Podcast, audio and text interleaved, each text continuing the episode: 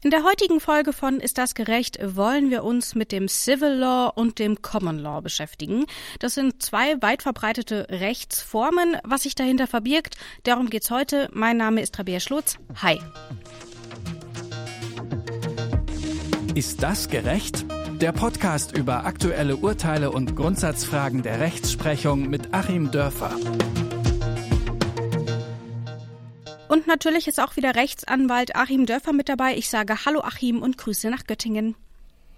Hallo Rabea und Grüße nach Leipzig. Achim, lass uns doch vielleicht erstmal ganz grundlegend klären, was ist eigentlich das Civil Law und was ist eigentlich das Common Law? Also das Civil Law ist ähm, eher so ein europäisches Konstrukt, sage ich mal, vor allem ein kontinentaleuropäisches Konstrukt und geht vor allem auf die Römer zurück. Genauer gesagt nämlich auf Justinian I., der hat so 500 nach Christus gelebt und war einer der bedeutendsten Herrscher in der Spätantike.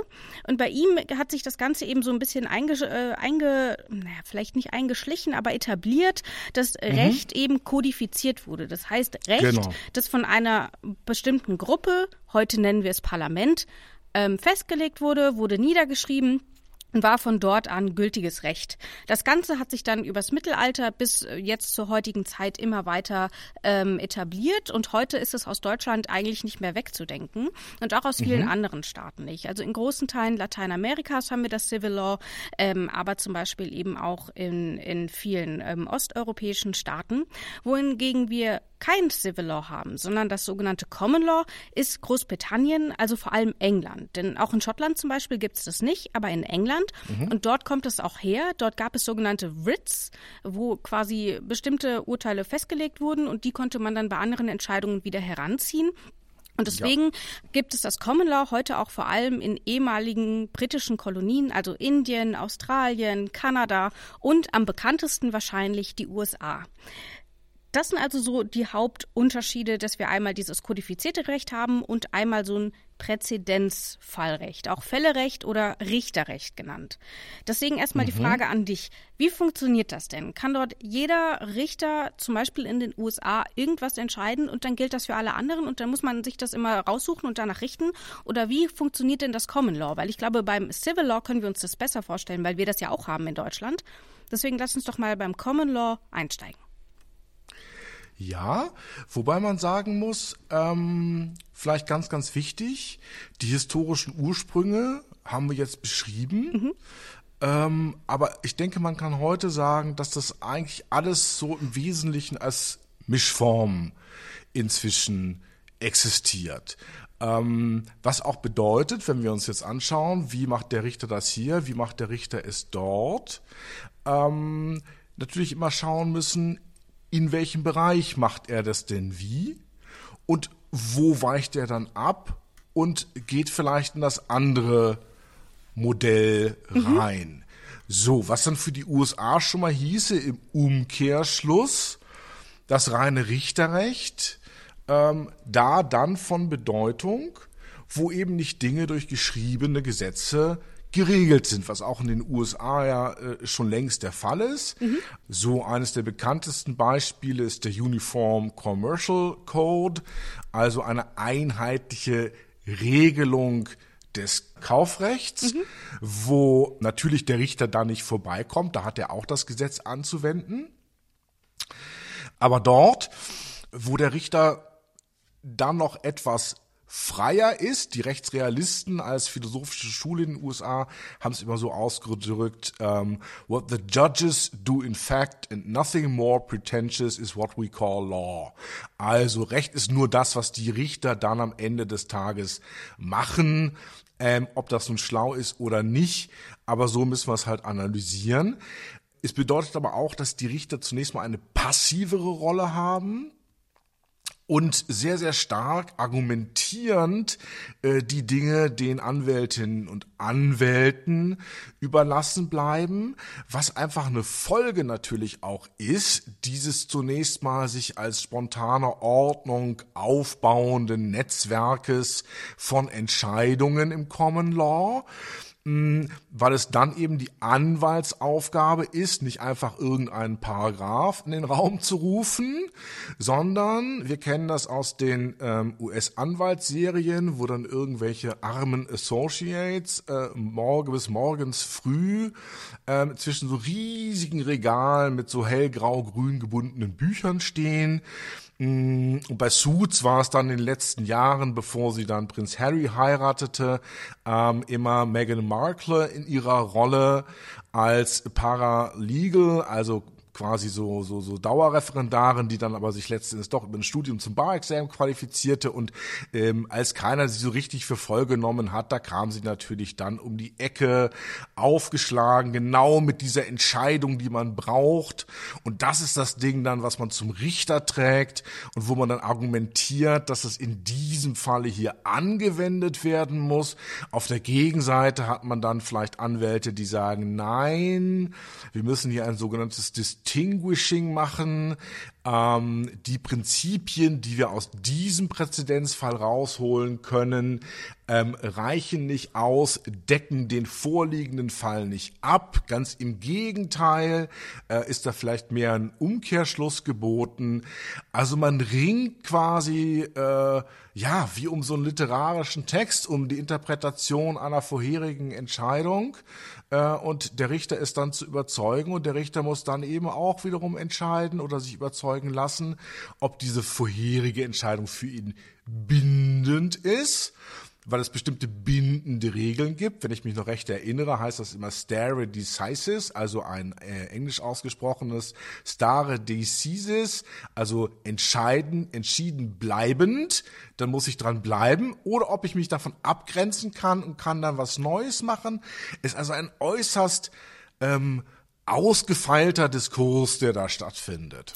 Das heißt also, nur weil Gericht A irgendwann mal was entschieden hat, heißt es noch lange nicht, dass sich Gericht B auch daran halten muss, mhm. sondern das Ganze funktioniert eben zum Beispiel auch je nachdem, ähm, welches äh, Gericht es quasi ist. Also zum Beispiel, ob es ein Gericht auf Staatenebene ist oder eben in einem District zum Beispiel ist. Das zählt natürlich mit rein. Ähm, natürlich innerhalb der Staaten äh, oder unterhalb der Staaten, äh, nur weil was in New York äh, so entschieden wurde, muss es noch lange nicht in Kalifornien Kalifornien genauso gelten und so weiter. Das heißt, es ist ein großer Flickenteppich eigentlich an Entscheidungen und mal mhm. kann man sie heranziehen und für sich argumentieren und mal eben nicht. Und da ist nämlich auch schon der zweite Aspekt, der das Common Law so krass vom Civil Law unterscheidet, nämlich die Rolle vorm Gericht. Also du hast mhm. eben schon die Anwaltsserien angesprochen. Ähm, meine liebste Anwaltsserie ist definitiv Good Wife. Ähm, und dort geht es ja auch darum, dass, ja natürlich, und dort geht es natürlich auch darum, dass eben die Anwälte und die Anwältinnen vor Gericht einen Fall präsentieren, die befragen die Zeugen, ähm, die, ja. die holen ähm, Gutachten ein und so weiter. Wohingegen der Richter oder die Richterin dann häufig immer nur so als, als Streitschlichter zwischen den beiden Parteien agiert und letzten Endes eben auch für das Sentencing, also für die Verurteilung verantwortlich ist wohingegen in Deutschland dass dem Gericht eine sehr viel größere Rolle zukommt und den Anwälten eine etwas untergeordnete. Denn in Deutschland ist es so, dass die Richterinnen und Richter die ähm, Verhandlung führen und Jawohl, die, die Zeugen auch befragen. schnell das Wort ab, genau. Mhm. Mhm. Und die, äh, die geben eben, das Gericht gibt Gutachten in Auftrag und das Gericht ist eben dafür verantwortlich, alle Fakten beisammen zu haben. Und das Gericht ähm, befragt eben die, ähm, die Zeugen und Gutachter und so weiter. Dann ist aber die Frage, wenn das Ganze eben nicht so aussieht, wie wir es aus Good Wife, Suits, Boston Legal und wie sie alle heißen kennen. Und das sind nun mal die Gerichtsserien, die wir kennen. Deswegen ist uns das Common Law auch gar nicht so unbekannt. Aber mhm. wie sieht denn dann dann diese Rolle vor Gericht aus? Also was würdest oder was machst du denn als Rechtsanwalt im Civil Law, wenn du nicht äh, flammende Plädoyers hältst, äh, wie sie bei Good Wife permanent gehalten werden? Ja, das ist schon richtig. Da ähm, blickt man manchmal in ganz traurige Augen, wenn die Leute am Vorabend gerade ähm, Good Wife gebinged haben. Und, und dann, dann, kommen sie ins äh, deutsche Gericht und denken, was ist das hier für eine Veranstaltung? haben so hohe Vorschüsse bezahlt und da geht irgendwie gar nichts voran. Ja, aber, ähm, aber auch zum Glück haben wir hier auch wiederum ein, ein, äh, ein Mischrecht. Mhm. Wir sind eben nur nicht so gut ausgebildet wie Anwälte und äh, Richter in Deutschland, dann diese Präzedenzien wirklich ganz sauber herauszuarbeiten. Ähm, ich hatte ja noch das Glück, in den USA als Gastwissenschaftler zu sein, dann auch in entsprechenden Vorlesungen zu sitzen. Und da wird wirklich bei einer Entscheidung, das wird, wird Schritt für Schritt wird herausgearbeitet, welches Prinzip ist da erstmal ausgesprochen, mit welch, wie hängt das mit welchen anderen Prinzipien zusammen? Passt das Prinzip auf den Fall? Gibt es vielleicht übergeordnete Dinge, weswegen wir das nicht anwenden können und so weiter. Ähm, das wird hier halt gar nicht gelernt. Und dennoch ist es so, ähm, ich will es vielleicht mal an einem Beispiel klar machen. Wir Gerne. kennen aus dem Wahlkampf diese kleinen Grundgesetze, die verteilt werden. Die sind so groß wie eine Streichholzschachtel. Mhm.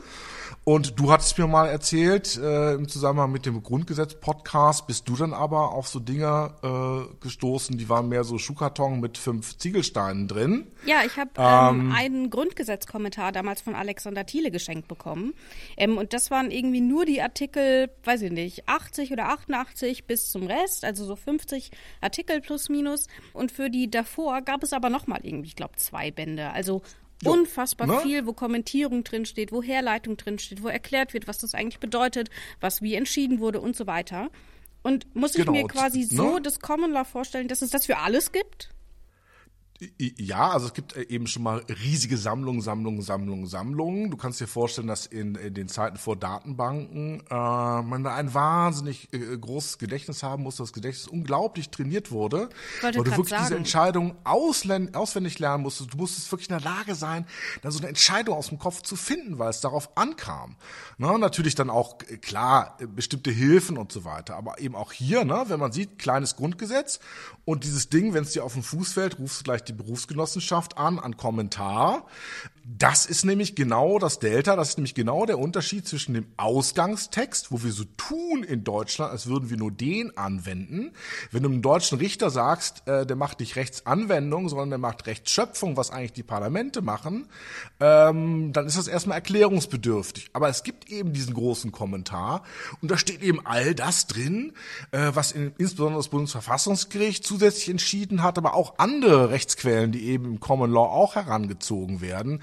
Professorenmeinungen, äh, rechtshistorische Meinungen, rechtsvergleichende Dinge. Man kann ja auch mal gucken, wie regeln das andere Rechtsorden. Das ist ja oftmals wahnsinnig inspirierend.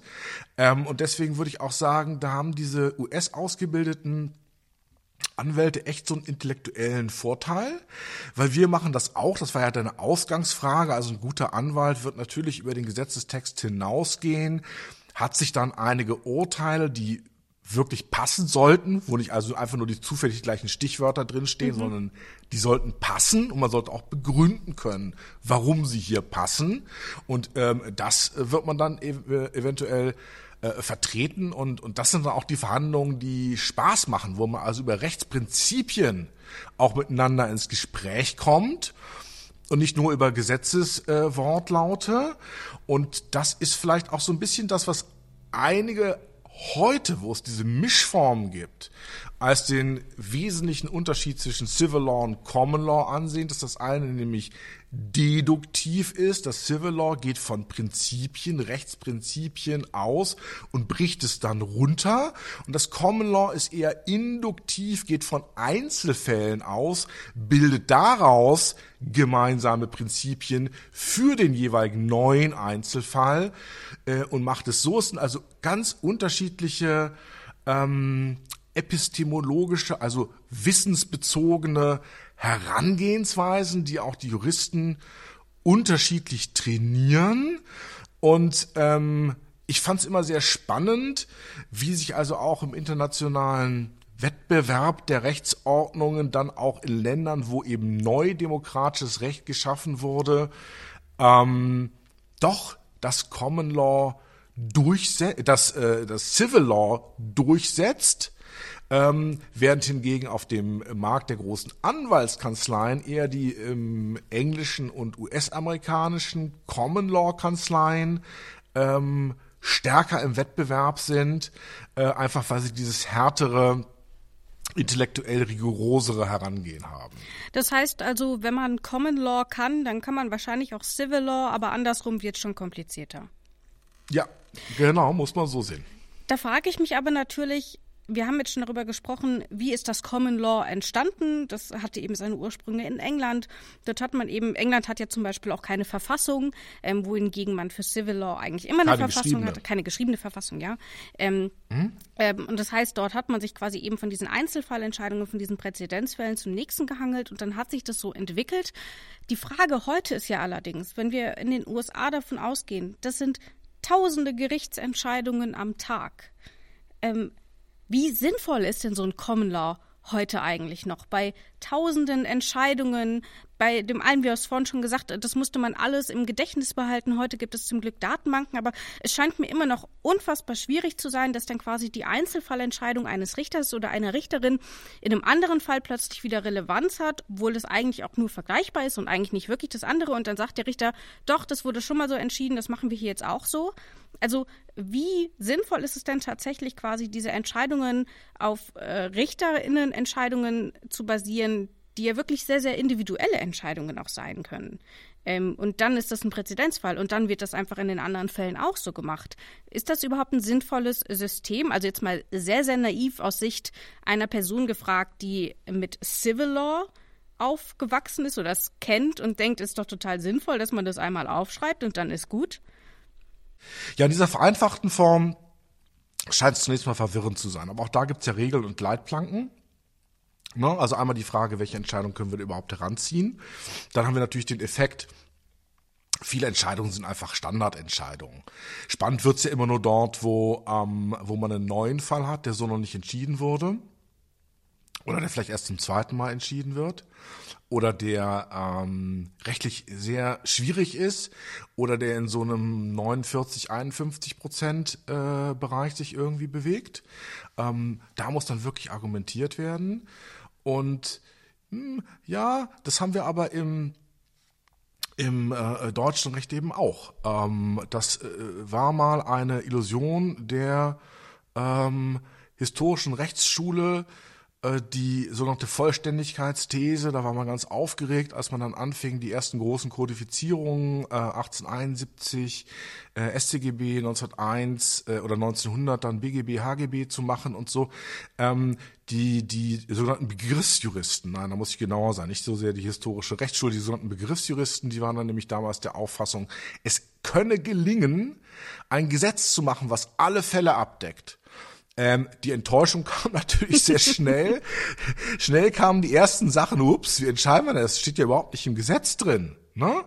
Und ähm, es ist eigentlich nur eine graduelle Frage, wie ehrlich gehe ich damit um, ja? Also habe ich als ähm, Richter wie den USA natürlich das ganz klare Selbstverständnis, dass ich genauso wie im Parlament Recht schaffen kann oder bilde ich mir als Rechter in Deutschland vielleicht ein, so, so wie es vorgegeben ist, ich wende Recht nur an, aber im Prinzip schaffe ich ja auch Recht dann eben immer dort, wo ich Dinge dann weiterentwickle. Das heißt, wir können das gar nicht verhindern, dieses Arbeiten der, dieser spontanen Ordnung.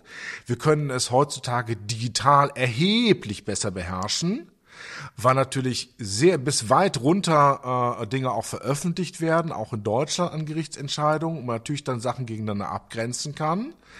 Und ähm, wenn ich dann nicht diese Bindungswirkung habe, jetzt nehmen wir mal Deutschland, dann lässt sich das Prinzip auch ganz gut erklären wie in den USA.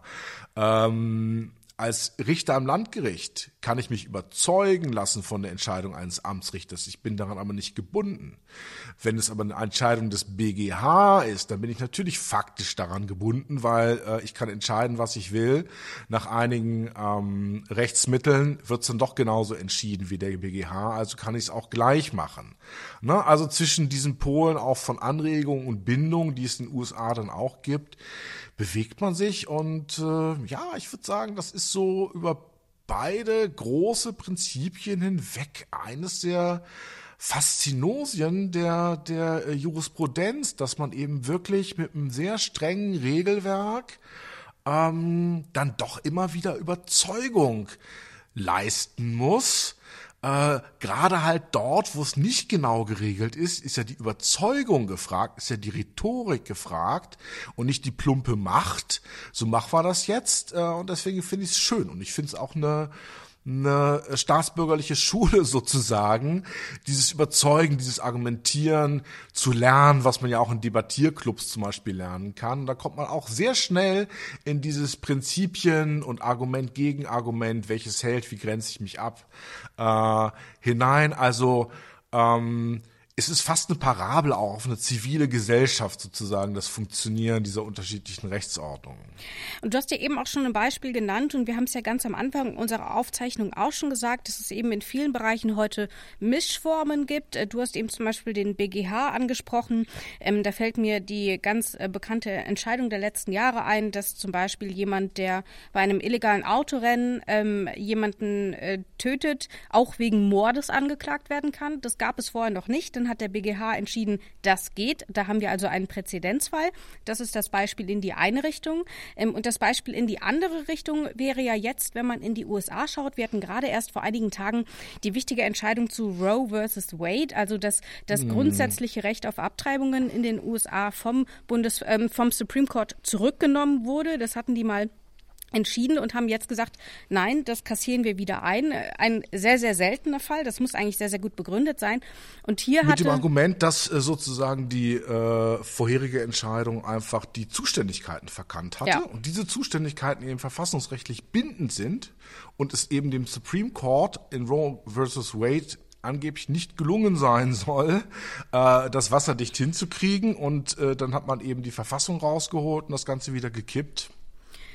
Genau, und dort aber in diesem Kontext wurde zum Beispiel auch von Demokraten gefordert, das Recht auf Abtreibung einfach zu kodifizieren. Also mhm. durch das Parlament festzulegen, das ist rechtens und dann ähm, hätte man es trotzdem kodifiziert und dann hätte man dieses Recht quasi verstetigen können. Also so wie es wir, so wie es wir in Deutschland auch immer mit allen möglichen Gesetzen machen. Also da sieht man schon, dass die eine Form nie ohne die andere eigentlich überleben kann, sondern dass es quasi immer auch eine Mischform ist. Äh, trotzdem sind natürlich die Grundprinzipien äh, vom Common Law und vom Civil Law ganz, ganz unterschiedliche. Das sieht man schon allein, wenn man sich eben die ganzen Anwaltsserien aus den USA anschaut und dann ins deutsche Gericht geht und denkt, was ist denn hier los? Das ist ja überhaupt ja, nicht das. Ja, nämlich gar nichts. Ne? Ja. Da herrscht Gähnen. Aber vielleicht noch ein wichtiger Punkt, sonst sieht man uns das nach, dass wir das nicht gebracht haben. Äh, ja, bitte. Zum Richterrecht natürlich ganz wichtig beim Bundesverfassungsgericht. Ne? Mhm. Das Bundesverfassungsgericht hat ja durchaus einige Prinzipien und Grundrechte rausgearbeitet, die so gar nicht drinstehen. Ne? Also steht das Sozialstaatsprinzip nicht drin. Das legt man aus, das arbeitet man heraus. Das hat sich eigentlich schon zum eigenen Grundrecht entwickelt und ganz bekannt natürlich das Recht auf informationelle Selbstbestimmung.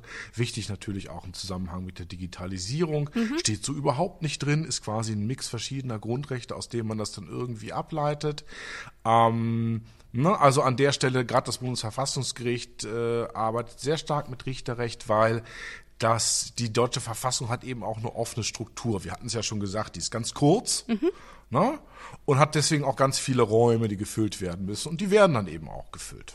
Dann möchte ich dich aber ähm, zuletzt fragen. Normalerweise sprechen wir dann immer darüber, ist das gerecht? Aber was soll hier gerecht oder ungerecht sein? Deswegen würde ich dich jetzt einfach bitten, wenn du den Rest deines Lebens nur noch in einem Rechtssystem arbeiten könntest, was würdest du nehmen? Civil Law oder Common Law? Pick your fighter. Ja, ich bin ja mehr so ein Labertyp, der sehr gerne argumentiert und sich rumstreitet äh, und sich ungern einfach nur so auf äh, Autoritäten beruft und äh, wenn man das mir vielleicht abnimmt, ich begründe Dinge auch sehr gerne und und bin gerne auch mal ein bisschen polemisch und so. Äh, du hörst es schon raus. Das heißt, du, wär, du wärst die Good Wife. Ich wäre der, der the good husband, genau. Sehr gut. Das war's von uns für heute. Vielen Dank, Achim, für deine Einschätzung. Ich danke dir, Rabea. Und damit verabschieden wir uns auch für die heutige Folge von Ist das gerecht? Immer dienstags, aktuell allerdings nur alle zwei Wochen, ähm, auch wenn wir jetzt wieder eine etwas längere Pause hatten, was leider aufgrund äh, Terminschwierigkeiten war. Aber heute in zwei Wochen gibt's die neue Folge. Das war's von uns. Mein Name ist Rabea Schlotz. Ciao, bis zum nächsten Mal. Tschüss auch von mir. Ist das gerecht? Der Podcast über aktuelle Urteile und Grundsatzfragen der Rechtsprechung mit Achim Dörfer.